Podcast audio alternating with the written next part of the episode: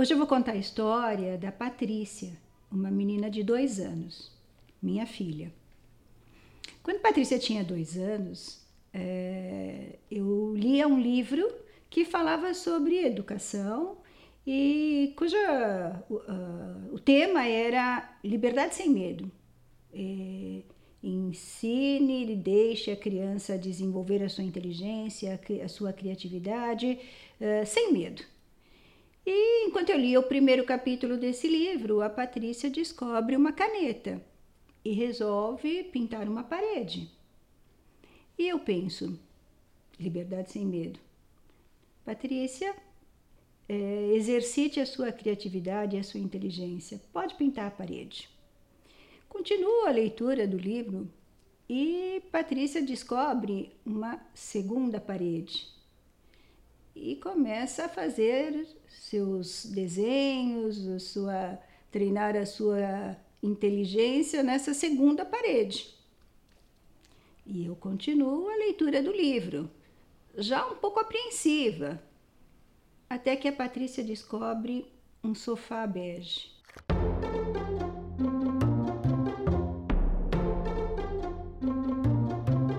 Gente, imagina que eu chego em casa e vejo aquele sofá bege todo rabiscado.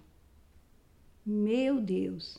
Ainda bem que eu tive o bom senso de encerrar a leitura do livro e encerrar essa uh, experiência de deixá-la uh, expandir a sua criatividade sem restrição. Resolvi uh, usar a minha, a minha inteligência para educá-la. E disse: Minha filha, lugar de escrever é aqui nesse caderno. Peguei um caderno de desenho e dei para ela e disse: Sempre que quiser escrever, escreva aqui. Muito importante, muito bonito. A mamãe ama que você escreva, mas lugar de escrever é aqui neste caderno. E assim desisti da leitura do livro.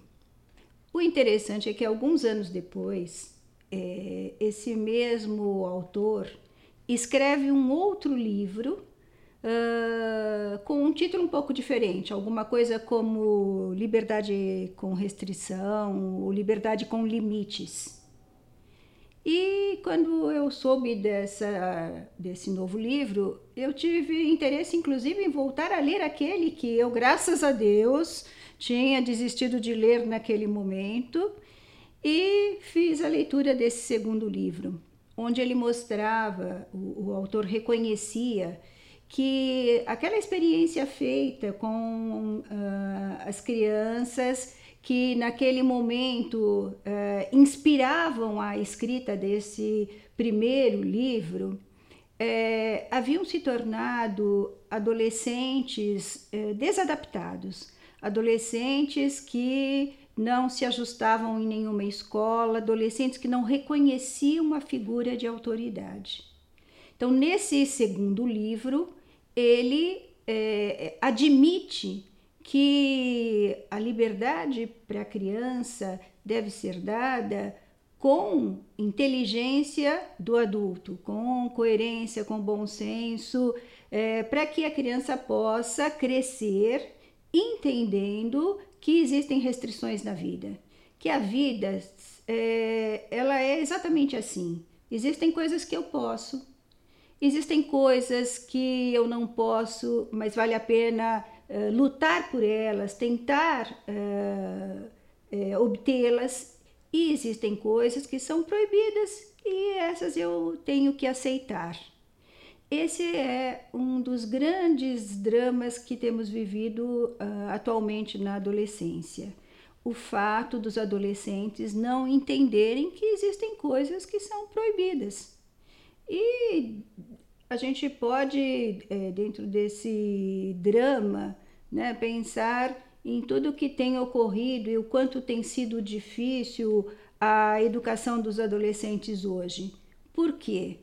Porque talvez muitos pais, assim como eu poderia ter me guiado por aquela leitura e por aquele pensamento de um momento, né, um momento histórico, histórico em que os adultos que é, se transformaram em pais estavam uh, tentando educar os seus filhos de uma maneira completamente diferente da maneira em que foram educados.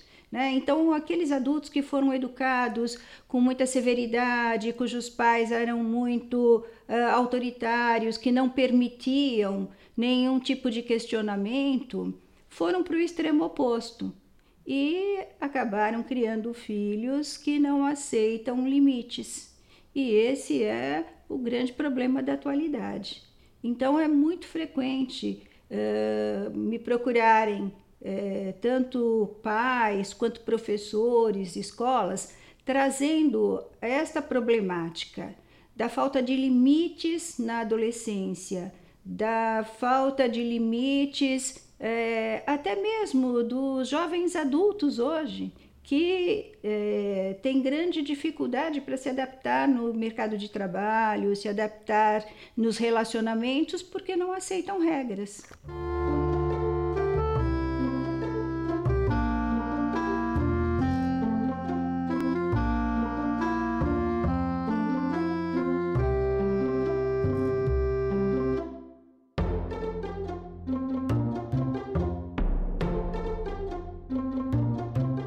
Próximo vídeo eu vou falar sobre o Vinícius.